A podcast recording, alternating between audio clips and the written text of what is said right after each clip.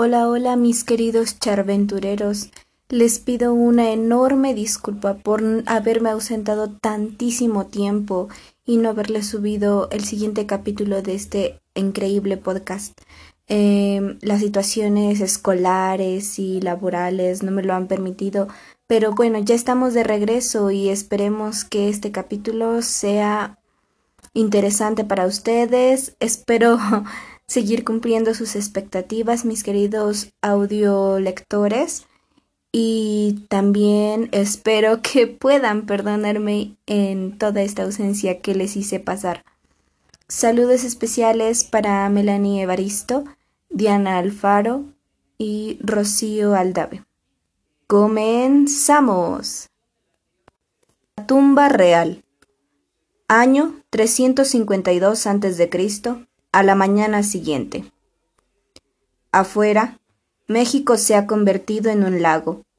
Quizá un relámpago seguido por un trueno la sacan de las páginas del libro, y a continuación ve derrumbarse al mausoleo y que a su alrededor quedan solamente las fosas mortuorias negras y marmóreas, donde un momento atrás se erguían cuarenta y dos metros de armonía. Decorado con héroes y semidioses, columnas y frescos, comprende que ahora el mausoleo no es más que una torre herida, a medio de ruir, una luz que iluminó profundas pasiones, para acto seguido ser devorada por la oscuridad y las tinieblas. En lo alto del monumento se mantuvo en equilibrio una pequeña pirámide y sobre ésta una estatua. Pirámide y carruaje yacen ahora entre las piedras. La luna se entretiene en iluminar las figuras esculpidas. Hace un instante en lo alto del mausoleo, ahora a los pies de una tumba a medias aniquilada. Cuando ve a su alrededor, queda azorada. El carro de guerra arrastrado por cuatro caballos exornados con arneses de bronce es conducido por el auriga que, empuñando las riendas con la diestra al tiempo que con su otro brazo eh, acoge a su lado a la mujer, da la sensación de ser un animal indomable. ¿Quién lo sabe? Dice que son la representación, realizada por Briaxis, de Mausolo y su viuda, vivos en la piedra. ¿Quién los ve por los suelos rodeados de brazos de centauros destrozados y pies de lapitas rotos, comprende que hasta las sepulturas están condenadas a muerte. Nada perdurará del mundo, a no ser nuestra memoria. Y dóciles, partimos llegada la hora. Amaranta recordó que si a la distancia el resplandor del edificio le hizo pensar que se trataría de una espléndida joya arquitectónica, enmarcada dignamente sobre un campo de cipreses, olivos y el azul del mar, símbolo de Alicarnaso, al acercarse, una impresión de contraste la invade. Aquel vigoroso movimiento de batalla, centauros contra lapitas, amazonas extrayendo la flecha del carcaj, el vuelo y el blanco final, una carrera de carros de combate en la que se aprecia el agitarse de las crines de los caballos, carnes rojas y telas doradas, armas y escudos de bronce, medallas verdes y rojas, cuyo resultado es una maravillosa elasticidad y movimiento que palpitan rítmicamente a todo lo largo del friso. Se trocan, inesperadamente, en piedra, cuando se comprende que la vida ha quedado por siempre detenida en una tumba. Todo el amor junto a una lápida. Vitalidad, en lontananza, descubrimiento siniestro, en cuanto se percibe la proximidad de estar frente al altar de la muerte. Amaranta decide volver al Palacio Real. No soporta estar frente al monumento, aunque verlo casi finalizado le hace sentir una contradictoria sensación de triunfo y espanto, combinados. La euforia del inicio de la maravilla, la agonía de las ruinas. Sabe que aquel templo fue levantado por Mausolo, pero Artemisa, la joven, ahora construye el mausoleo para preservar la memoria de su amor. Mientras camina por Alicarnaso, descubre que el puerto huele a dátiles y mangos, coliandro y comino, y nota que algunos enamorados se esconden sobre la costa sur para hacerse el amor en las playas arenosas de Bardaki, Gumbet o Vides. El viento agita las velas coloridas tejidas hábilmente sobre los mástiles. Los arboledas de frutales que lindan la playa dejan sentir su aroma, también las bodegas de los barcos. Nadie sabía hasta entonces que el rey había muerto. En aquel amanecer color salmón en que el mundo se precipitó en el vértigo mientras su corazón latía cada vez con más calma, el tiempo parecía haber quedado detenido, con cada gota de agua cayendo toda la eternidad, para diluirse en círculos concéntricos. Alrededor de aquel eje, la vida se fue alejando. Mausolo murió en el año 2090 de la cronología persa. Su muerte llenó de pesar a la Caria. Los últimos minutos de su vida los dedicó a contemplar a la mujer amada y a la ciudad amada. Cuando la muerte compareció, en sus ojos color de miel había fe y esperanza. Briaxis había resultado el mejor de los maestros canteros, aquellos que saben pulir las almas. Poco después, sin embargo, como un manto oscuro que cubriera la alegría del triunfo naval, para mostrar que debajo de la piel únicamente tenemos huesos, la muerte cubrió los rostros de los habitantes de Alicarnaso. El luto vistió las cabezas de las mujeres que se taparon sus caras con aquellas túnicas más semejantes a mortajas que a vestidos. Los hombres de mar, tras apagar las hogueras de sus casas, tiznaron con cenizas rostros y pechos. Artemisa recordó con claridad que Mausolo había dicho que le gustaría como último deseo que sus restos mortales fuesen cremados, sus cenizas depositadas en un recipiente y que su tumba quedara abierta para que, por medio de un alfeizar, pudiera ver el mar. Necesito el mar y el dinamismo de las olas del océano, pues no puedo soportar la quietud malsana de lo pétreo. Concluyó Mausolo, enormemente influenciado en sus últimos días por la teología de Briaxis, un creyente en el antiguo dios Sarapis, el dios del primer monoteísmo. De los sangrantes árboles de Arabia llegaron barcos portando incienso para la pira funeraria. Artemisa quiso arrojarse a la hoguera en el momento en que la tea dio fuego a la enramada seca, y sin demora el maderamen se convirtió en un mar incandescente. Pero se lo impidieron. Necesitamos de ti, reina, rogaron sus íntimos. Los esclavos recogieron las cenizas del antiguo rey y las depositaron en la ánfora consagrada. Durante días y noches pudo verse la multitud pasar frente al templo funerario para bendecir y despedirse de los restos de su antiguo monarca. Abatida por el dolor, Artemisa pasó semanas como ausente, loca quizá.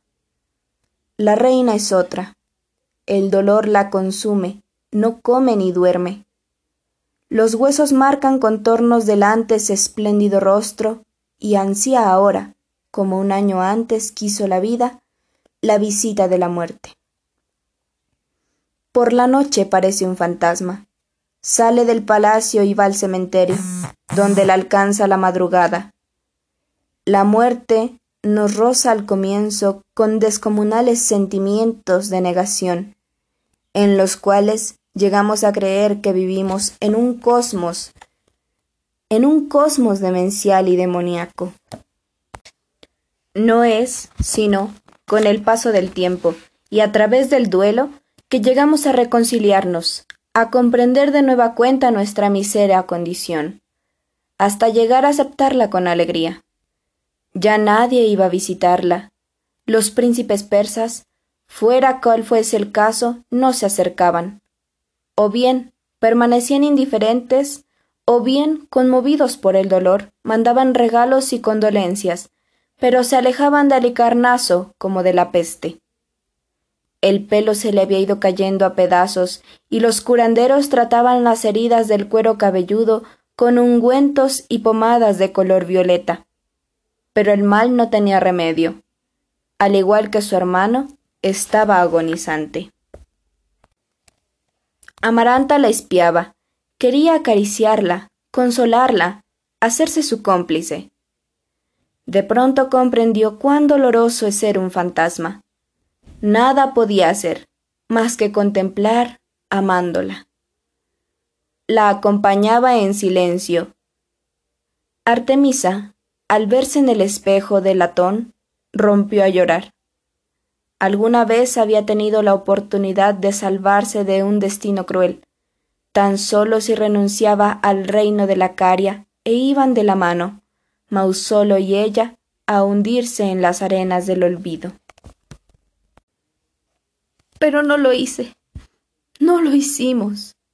Nos burlamos del vaticinio porque en la juventud la idea de la muerte es tan lejana que pensamos en derrotarla juntos por medio del amor.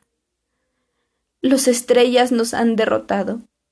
Las arenas avanzan y muy pronto el presente se habrá ido. Lloró a la noche poblada de estrellas, donde Dios se manifiesta en su silencio aterrador. Cumpliré mi promesa, señora, afirmó Briaxis, aunque sabía que el dolor que consumía a la soberana ya no podría tener consuelo en este mundo. Pero Artemisa, renuente y consternada, duda de Briaxis y piensa que ha de edificar la tumba más fastuosa que se recuerde, con los más caros materiales, con piedras preciosas, con metales áureos, y esto a pesar de que el último deseo de Mausolo fue permitir al escultor acabar la obra. De Persia envían la plata. Los mármoles fueron europeos, y oro, diamantes y rubíes llegan desde las minas del sur de África. Escultores, artistas, quiero que modifiquen lo que iba a ser la conmemoración de un triunfo en el monumento que muestre a los demás lo que es la derrota definitiva. Y la masa de rocas nada le dice. La reina desesperada. Existe un camino para retornar a la plenitud, señora. Briaxis intervino. He probado combatir mi soledad con otros cuerpos. He bebido licores ardientes, pero son cuerpos que se tocan sin amor, ni se gozan ni permanecen, lejos de abolir mi soledad, la confirman. Y esa embriaguez, ansiada, ya no existe, ¿Qué propones, escultor? Tal vez buscas mal, señora, pues si escapas a la tristeza, lo que es factible por un instante por la maravilla del placer, la soledad será tu destino. Y ese destino es el cuerpo, hecho con piedras, señora, no con sutiles sustancias. Si no buscas algo más que el deseo, hallarás que el deseo jamás es plenitud sino carencia. La primera salida es la más fácil, aunque el alma seguirá tras la perpetuidad y la inmortalidad, sin fatiga, abrumándote.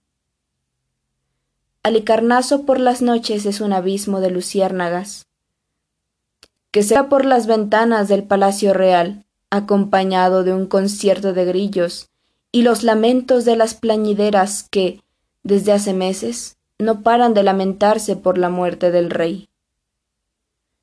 Briaxis continuó, pues la reina seguía absorta en la contemplación de la que ésta hasta aquel día había llamado su ciudad, con una sensación de poderío y pertenencia insaciable.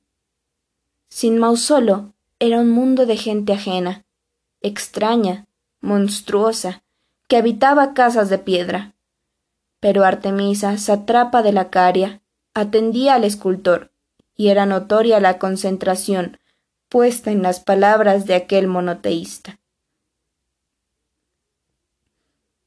Te preguntarás, ¿De qué se trata entonces? Y he de confesar que una salvación. La salvación por la belleza, la belleza absoluta, sobrenatural, como último y único remedio. Artemisa escucha hablar de belleza y sonríe. Ay, si tú supieras, no compartimos únicamente la ternura y la belleza. Hubo alegría, dulzura, gratitud, lucidez, confianza, felicidad de estar los dos juntos. Fuimos cómplices, fieles a la locura amorosa de un principio donde habitó el humor y la fidelidad, la dicha y la pasión, la intimidad del cuerpo y del espíritu, donde se podían hacer varias visitas diarias al placer y al deseo. Dos soledades tan próximas y tan atentas, sujetas la una a la otra, en la alegría de una familiaridad que se evidenciaba en esa paz, en esa luz que se apercía por todos los rincones de la caria. En la mirada del otro, en su silencio, en esa fuerza de ser dos y ser uno, en la fragilidad, Briaxis, en la fragilidad de ser dos, en un amor demasiado intenso como para ansiar ser monólogo, pues no hubo posesión, sino entrega, un deseo que siguió siendo deseo. ¿Y los amigos, señora? Los amigos, relegados al papel de tapar agujeros, hoy se han retirado para dejar que las aguas del abismo inunden mi corazón hasta anegarlo. Menos yo, señora. Menos tú, Briaxis. Señora, ¿me permites hablarte acerca de un nacimiento? Artemisa lo miró extrañada. Era imposible aquel escultor cómo se atrevía, pero aceptó. Habla. Quisiera que mañana salieras al parque y vieras el rostro de un niño. Ante él no hay dudas. La duda existe porque pensamos y el espíritu se juzga demasiado importante a sí mismo. Contempla la madre, contempla al niño. Detén tu mirada en sus ojos. Allí se detiene la duda. Esa debilidad es Dios. Esa madre, mientras menos pruebas tenga del amor del niño, más se aplicará a amar, a ayudar, a servir. ¿De qué vas a hablarme, Briaxis? ¿De Dios? ¿De fe? ¿De una fe en un Dios desconocido, ausente e inmemorable? ¿De qué me sirve esa fe, Briaxis? si no sé ni puedo amar a nadie más que a mi hermano muerto? ¿Cómo amar a otro sin abolir la pasión por el rey que se ha ido? ¿Cómo satisfacer mis caprichos sin suprimir su recuerdo?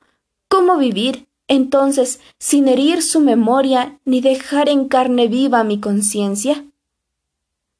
Este sendero únicamente nos conduce, como bien lo dices, al dolor y al sufrimiento, pero existe otro camino.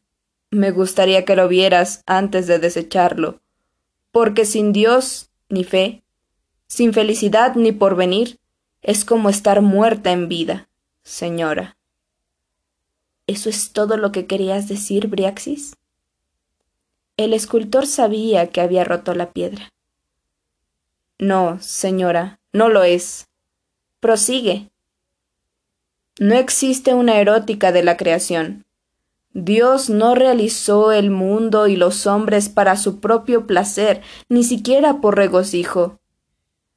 Briaxis caminó por el gran salón, vacío, iluminado apenas por algunas antorchas. Se dirigió a la ventana desde donde podía ver la Salmácide y el Ágora, además de la silueta nocturna del puerto de Alicarnaso esa ciudad amada. Estar triste y abatido es exigir menos, acercarse a la muerte o a la nada, impedir que llegue hasta nosotros la luz de Dios. ¿Y qué es este mundo, Briaxis, sino la ausencia de Dios, su retiro, su distancia a la que llamamos espacio, su espera a la que llamamos tiempo y su huella a la que damos el nombre de belleza? ¿Acaso no es nostalgia, caída, silencio? El mundo es como lo ves, está vacío de Dios porque permitió la existencia de cosas distintas a Él, de un valor infinitamente menor. En ese acto se negó a sí mismo, se retiró, nos dio la posibilidad de negarlo, esta es la respuesta, señora. Nosotros somos como el niño que puede demandar y exigir, rechazar a la madre. Ella, él, seguirá amándonos. ¿De qué me vas a hablar ahora, escultor? ¿De otra vida? Dime cómo deseas ser otra vida, sino otra que no tengo, y cómo amar lo que no existe. No pretendo ser el villano que mate al príncipe encantado. Él brilla por ausencia. Yo vivo en esta lamentable miseria del alma como un héroe en busca de verdades. No puedo ni quiero competir, señora, murmuró Briaxis. Entonces, escultor, ¿qué pretendes? Quienes quieran ver a Dios o a los dioses imponiéndose por todas partes, aunque sean monoteístas, son idólatras. Quienes han concebido su renunciamiento, esta desaparición intencional de Dios, su ausencia aparente, son aquellos que han hallado una religión verdadera. ¿Por qué? Por amor, señora, como los padres, que se retiran, que no ejercen todo su poder, por amor, para dar más lugar a los hijos, más aún cuando son débiles, desválidos y frágiles, para no aplastarlos con su presencia. Esto es la caridad, abstenerse de mandar cuando es posible y se tiene el poder de hacerlo. Lo que es de los hombres es de Dios. Entonces, Briaxis, vacíate de tu divinidad, señora, renuncia al poder, abdica. El amor es débil, Dios es débil. Refúgiate en un Dios escondido, ausente, fugitivo, puro amor, pura generosidad. Un Dios proscrito e inservible, cuyo reino no ha llegado.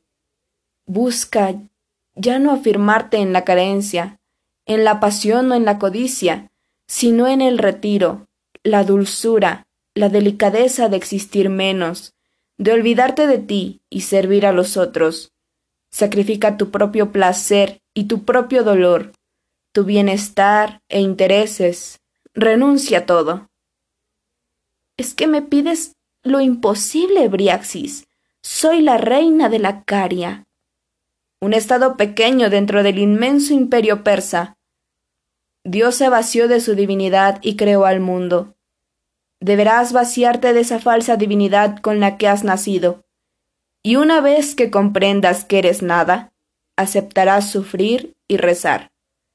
Dirás, Dios mío, otórgame no ser nada, otórganos no ser nada, y lo harás por amor. Es tanta tu sed, Briaxis, que inventas fuentes. El universo, señora, y la vida humana no son más que metáforas de Dios. Eso es lo que tú llamas inventos. Yo prefiero ver metáforas. ¿Metáforas, Briaxis? Metáforas, señora. Huellas de un Dios que creó el cosmos y se retiró.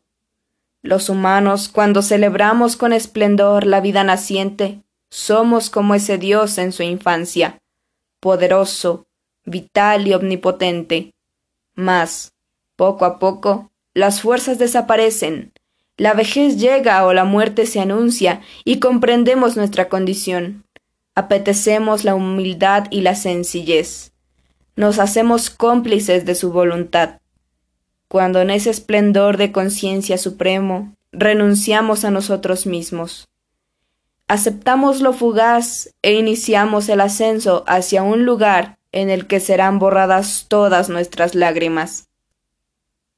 Las palabras del escultor cincelaron día con día el ánimo de aquella mujer, devastada por el infortunio, hasta que un día aceptó. Construye, pues, tu metáfora, Briaxis.